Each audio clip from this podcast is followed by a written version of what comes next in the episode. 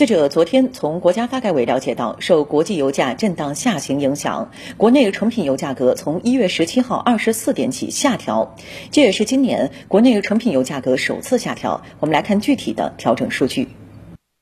从一月十七号二十四时起，国内汽柴油每吨分别下调二百零五元和一百九十五元。全国平均来看，九十二号汽油、九十五号汽油和零号柴油每升分别下调零点一六元。零点一七元和零点一七元，车主用九十二号汽油加满五十升油箱将节省八元。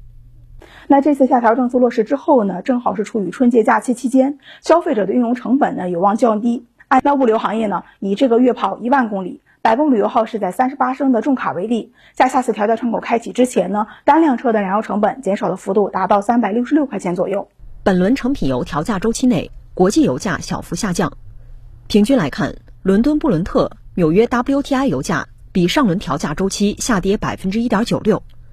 国家发改委价格监测中心预计，后期来看，对经济衰退的忧虑以及需求减缓可能会继续对油价产生向下影响。